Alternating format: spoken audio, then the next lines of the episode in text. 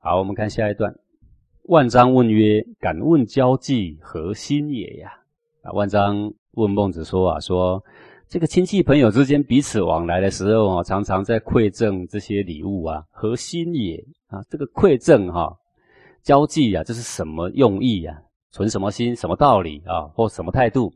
孟子曰：“公也。”说为什么要交际？为什么要送礼？为什么要彼此馈赠往来呢？公也，就是无非就是表示呢对人的一种恭敬啊。各位，你为什么要去送礼呀？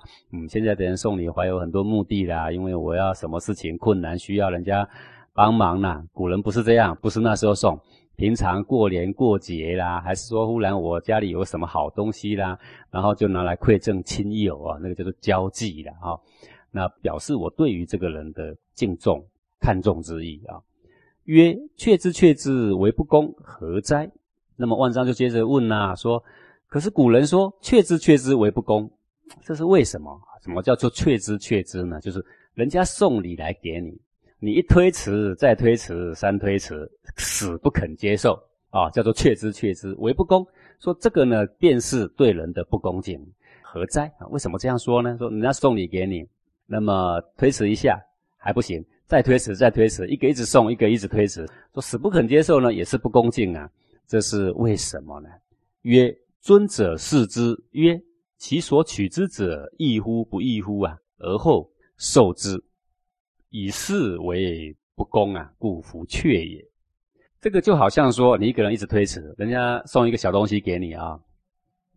古代的人都会送什么？比如说我地瓜收成的很好，然后我就拿几布袋送给人，有没有？然后你一直推迟。有没有那个一直推迟、推迟的很过分的时候，就好像在说“尊者视之曰”，好像有一个尊者拿东西来试给你，结果你心里呢在说“其所取之者异乎不异乎啊？”说这一布袋的地瓜到底呢是抢来的、偷来的呢，还是他自己的呢？那他来路到底正不正当呢？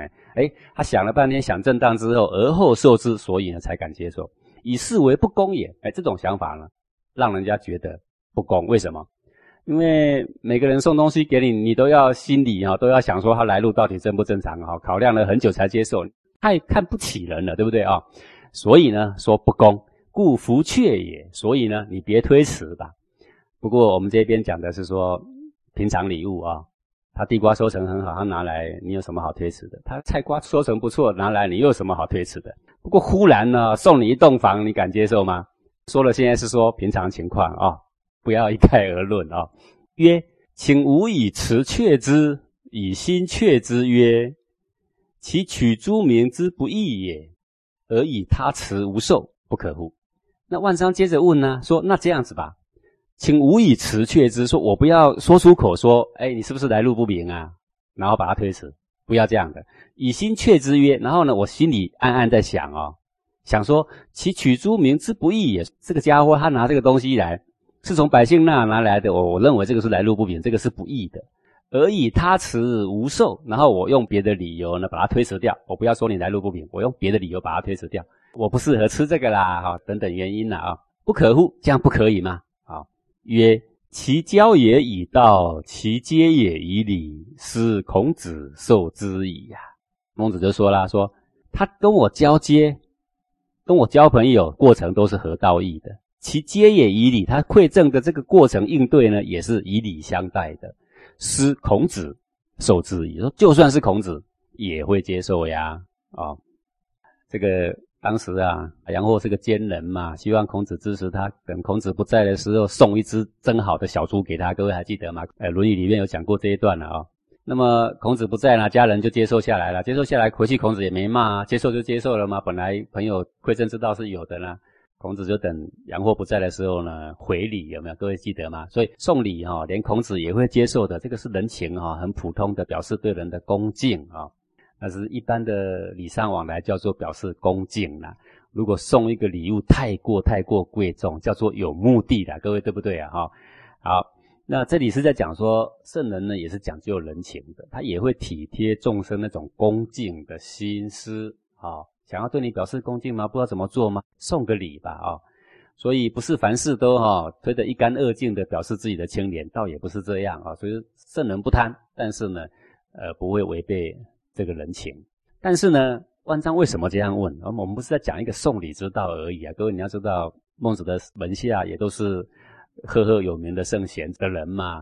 他之所以会问，他心里也在打算着一个主意啊。其实他在套孟子，因为他看孟子有很多行为啊，那么他也不是很理解呢，又不方便正面问，然后呢就想个办法慢慢来套他啊。啊，我们看看后面他要讲什么。万章曰：“今有遇人于国门之外者啊，其交也以道，其馈也以礼，斯可受欲与？”万章就说了：“说好，那么你说呢？人家送礼是可以收的，对不对啊？”那今有遇人于国门之外者，如果现在有一个人在国门之外，在城墙外打劫，遇就是打劫，然后他打劫抢来了财物之后呢，其交也以道，其馈也以礼。哎，他跟你交朋友过去呢都很合道义的，他馈赠呢也很符合礼节的啊。斯可受欲于？那么这个抢来的东西，你可以接受吗？啊，曰不可。孟子说不可以啊。康告曰。杀越人于祸，民不畏死；凡民往不对。啊，这个《尚书康告篇》里面有这么一小段说：杀越人于祸，啊，那个越就是取啦。说杀了人而取其货啊，抢东西啦。民不畏死，民是很强悍的意思。说啊，非常强横，不怕死，干尽坏事。凡民往不对，对呢是怨恨。说所有的人呢，看到这种人，没有不怨恨的。是不待教而诛者也呀！说这种抢劫的人呐，不需要再教育，国法就可以直接判他死刑，直接把他给杀了。因受下，周受因所不辞也呀！说这种刑罚啊，如果官府抓到现场就可以杀。说殷朝，然后呢，承袭夏朝而来，周朝承袭殷朝而来，都是一样的法律哦。所不辞也，说不必等待审判哦。地方官就直接可以号令，直接可以杀了这个现行犯，这叫抢匪啊！杀人抢货了嘛，直接可以杀了。于今为烈，那么到春秋这个乱世呢，这一条啊比以前施行的更严谨啊。如之何其受之？说杀人抢劫的人拿来的东西，哪里有可能我们可以接受呢？啊，这边是在讲一般馈赠之礼可以接受。但这种巨大的过失，杀人而取货的这种明明白白的过失，那是不可能会接受的啊。那这个礼物啊，收受啊，它是出于一种恭敬跟诚恳。原则上，我们不会拿一点小东西互相馈赠，表达人情，我们就揣测说他这个东西来路到底正不正当啊？那不不必要以这个为准则了。那。但是呢，如果呢，你明知道他是这种抢劫、强盗这种行为所拿来的东西呢，那你就是不可能接受的。好，曰：今之诸侯取之于名也，犹豫也呀。这个以下这段就是万章真正所要表达的意思了。前面等于他在为他后面铺路而已了啊。这万章说啊，你看看现在的诸侯啊，拿百姓的税啊，非常非常重啊，不是十分之一而已哦，说到五分之一啦。犹豫也，就跟拦路抢人是差不多了啊！果善其礼记矣，使君子受之，敢问何说也？啊，他说，但是呢，他对这个孟子您呢非常有礼貌啊，啊，都合理啊，交际都合宜啊。然后呢，您却接受了那个君子，却接受了，请问你怎么自圆其说哈？哎，这个万章就是在问孟子说，你到处周游列国吗？然后到这个国家，然后你也接受馈赠；到那个国家也接受馈赠。万章呢，看在眼里呢，就默默把它放在心里啦。放在心里之后呢，积久了呢，他就要来责问孟子说：“你一个说仁说义的人，你叫国君行仁行义的人，可是你看这些诸侯拿来的这些钱跟抢来其实是差不多，对吧？那我要问你，抢来差不多的东西，你怎么可以拿呢？诶，那我就能让你先前面铺路。”不说人的交际怎么样，哎，应该很恭敬啊。那东西拿来应不应该收？结果说了应该收，对不对？然后他就说，哦，那抢来了可不可以收？不能收。那诸侯跟抢来差不多，那你怎么收了呢？看看你这个孟子，你很会辩论，我看看你怎么回答，好吧？这个万章等于是挖了一个陷阱，让孟子跳了，你知道吗？曰：子以为有王者坐将比今之诸侯而诛之乎？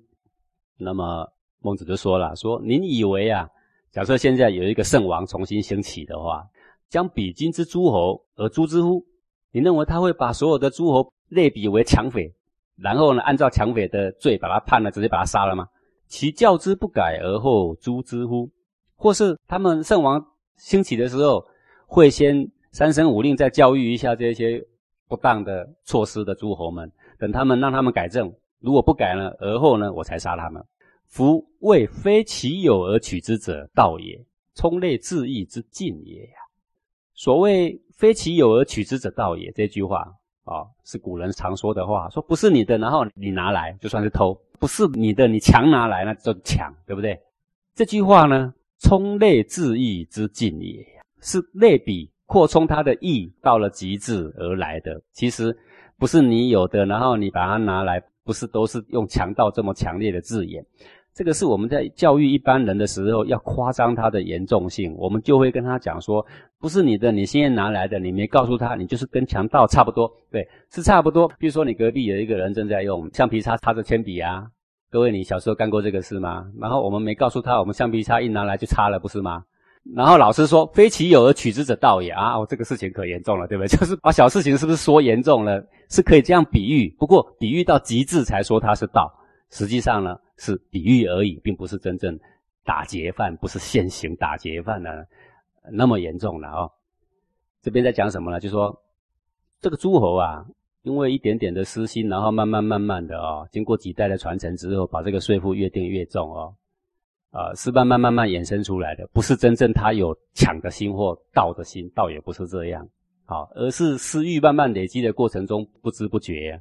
那么我们在教育人的时候，我们会跟他讲“非其有而取之者道也”。好，但是呢，这些诸侯其实不是真正的现行的抢匪，或是真的存着说我要抢的这个意思，其实并不是。这个是可以教育的，警醒一下他就会改过的东西了啊。那么后面呢，就来举例啊。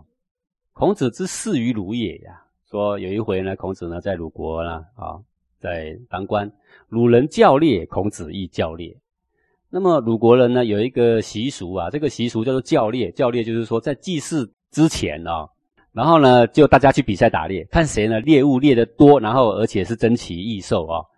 假设是你珍奇异兽打得多，然后猎物摆出来就来评比高下。那好像说这个珍奇异兽打得多的人，把它拿来当祭品嘛，然后就好像呢神明的护佑会多一点这个意思。呃，这样说你可能不明白。像现在我们的社会民俗还看得到那种猪公比赛，各位看过吗？那个庙哈，什么什么神明祝寿的时候，然后大家来杀猪公比赛，然后养到一只一千多斤，对不对？各位，为什么那么多人不断的拼猪公拼那么大？那因为他有一个误解，他的误解就是说我养越大哈，那个今年保佑一定是越多的，是不是很迷信呢？鲁人有这个习俗，孔子依列教，那孔子呢到了鲁国去当官嘛，啊，大家都这样，你还一时没办法改变，对不对？然后呢，一群人那些文武百官都在猎教啊，好吧，好吧，那就猎教吧，他就跟着去比赛去打猎啊。猎教有可，何况受其似乎？说连去打猎真人都还做了啊，这么粗野杀生的事，或者是这么迷信的事都还做了呢，何况受其似乎？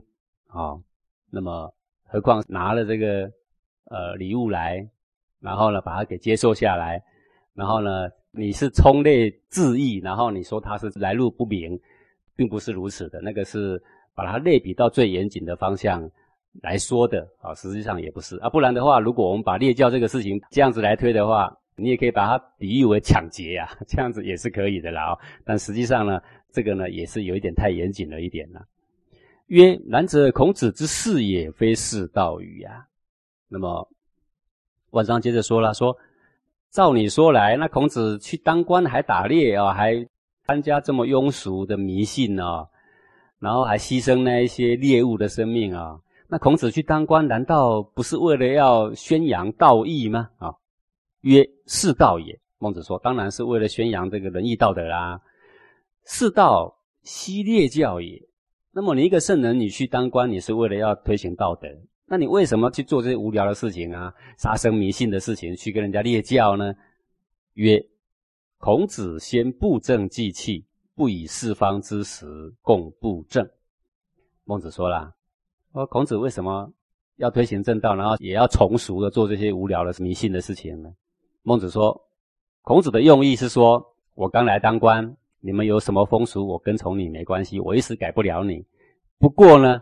等我呢执政稳固的时候呢，先布政祭器。他就想说，等我稳固，然后我用比较根本的办法。什么办法？就是把这个祭祀的这个祭品啊，呃，祭祀要用什么贡品，都有一个布册在记录。就把珍奇异兽全部呢都给他给删了，在这个布册上订正了祭品的名称，就不要把那些打猎来那些陵墓把它列上去，不以四方之食供布政，不要用那些珍奇难得的食物列在贡品名目上。那么列教的风俗自自然然它就废了，对不对啊？就是为什么古代读书人呢，学而优则仕啊？为什么三月无君则惶惶如也？说三个月没有当官呢，惶惶如也？为什么？因为我寒窗苦读十年二十年，我学了这么好的治国的方略，我可以好好的去救国救民，帮助百姓。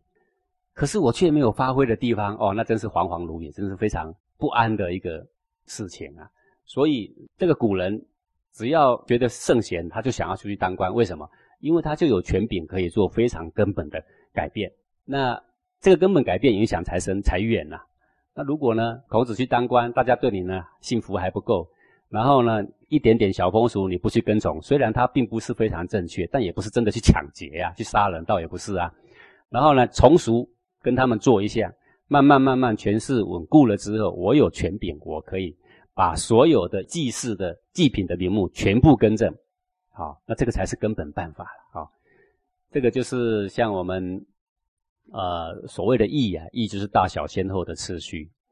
孔子就是宁舍其小，小德先舍掉，但是大德呢要抓得住。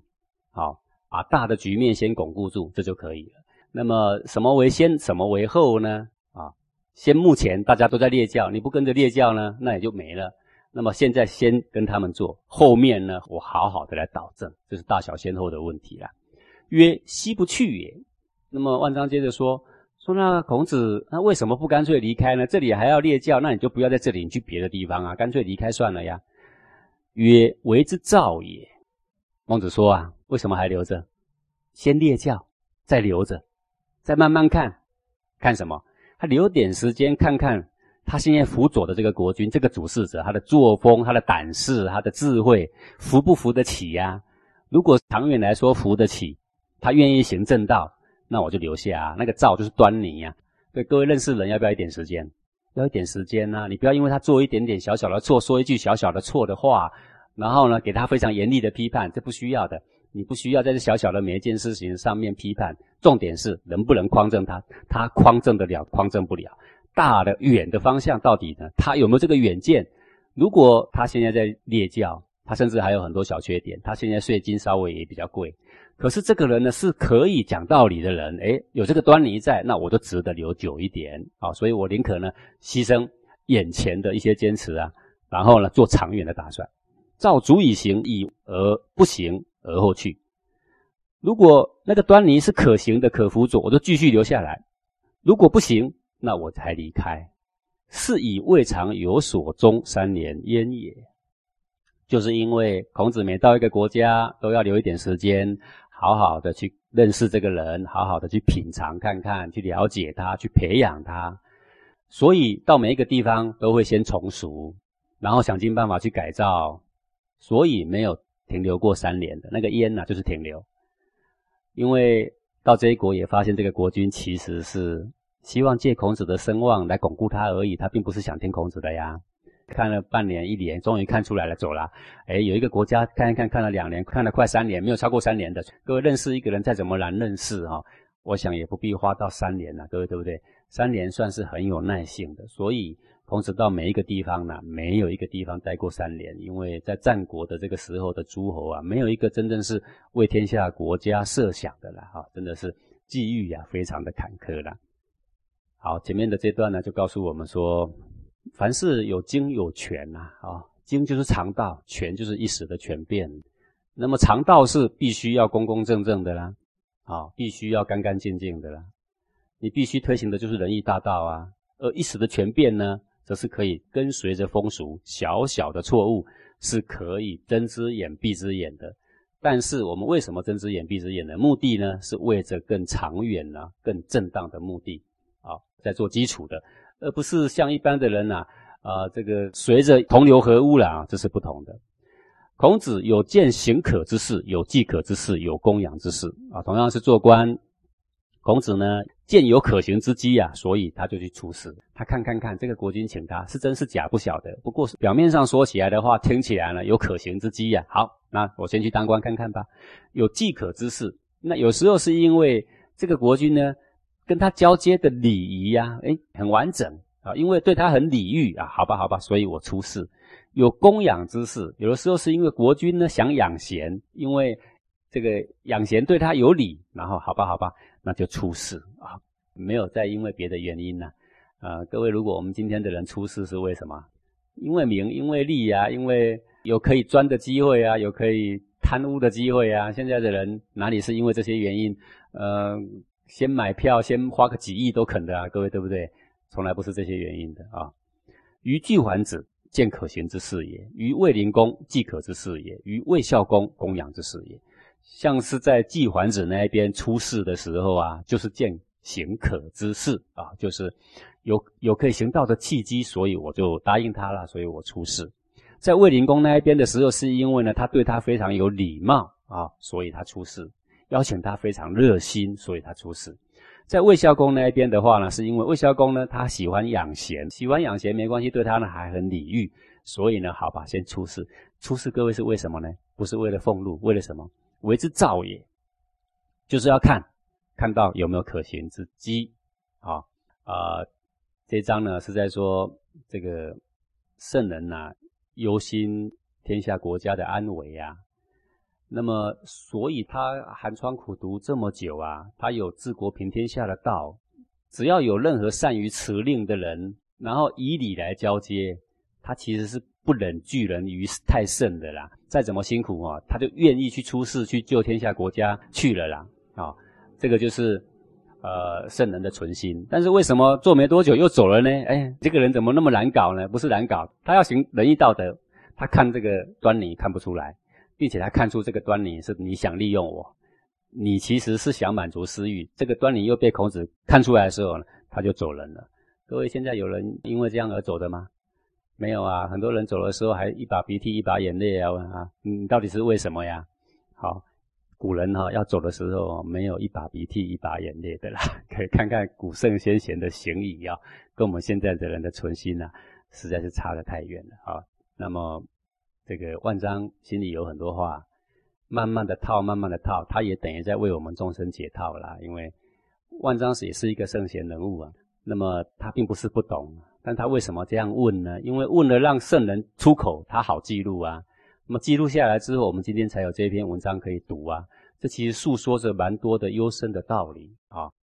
刚刚这一段呢，那么它的大意是说，圣人的行事啊，宁可牺牲眼前的小节，然后呢，忍辱负重的去完成最终的大节啊。比如说这个。孔子去列教啊，各位，你在这个文字上你看不出他的意思啊。比如我们读古书的时候啊，特别是你要注意啊，要进入他的角色，进入他的环境。你想象你现在就是孔子，然后你旁边有三千弟子，然后你以前讲过什么话，然后你旁边现在有什么诸侯啊，有什么事啊，有什么奸臣，你先这样大概稍微想象一下。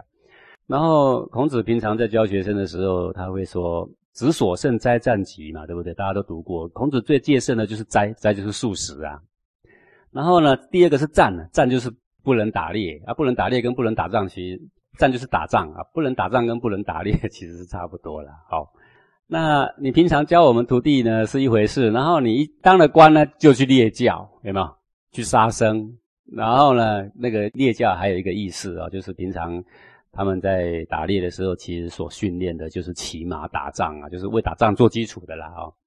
那这个来说，会不会引起很多很多的哗然呢？很多很多的批评呢？那自己的弟子批评师傅会不会啊？然后也有很多人说孔子德性高超啊，气节高超啊，结果也不过如此而已啊，不是这样吗？好，所以圣人会为了一个更远大、更长远的一个目标啊，而牺牲眼前的小节，最后要去完成他最终的大节。这个跟我们凡夫俗子的这种，呃，心量是不同的啊。那种忍辱负重啊，为众生的心啊，那种独厚的心思啊，真是值得效法的哦。在《易经》里面呢，有一个词啊，这个词呢叫做“旁行而不流”了。什么叫旁行而不流呢？走就走在正道之中，为什么旁行呢？哎，这个走在左道上面呢？啊，看起来没有走在正道上，但是最终呢而不流，它不同流合污的，不随和这个污俗的。好，虽然看起来是旁行，一点点的不正当，旁行还是行呢？不是跌在这个陷阱里啊，只是走在旁边而已，不是走在道路的正中间。最好走在堂堂正正的道路的中间。可是有的时候不得已要绕一下，因为什么？因为中间有东西挡着，对不对？绕一下，虽然走到旁行，不是正道，而且是小径里面，但是最终是要走回正道的啊，不会跟世俗啊同流合污的，不会被名利所淹没的。这个就是圣贤的选择啊，跟我们凡夫俗子不同。我们凡夫俗子一收到小小的诽谤就不得了，一收到小小的误会也不得了。好像天地要塌下来一般呢，要做一个彻底的反扑才行，对吧？那圣人不是这样，你会看到圣贤的行径、圣贤的行为，他长远目标定定之后，中间的小小的阻碍呢，他是能拨就拨，能闪就闪，啊，不跟他正面冲突，让他滑过去，然后呢，他一直往后面走，他这个目标呢是不会变的啊。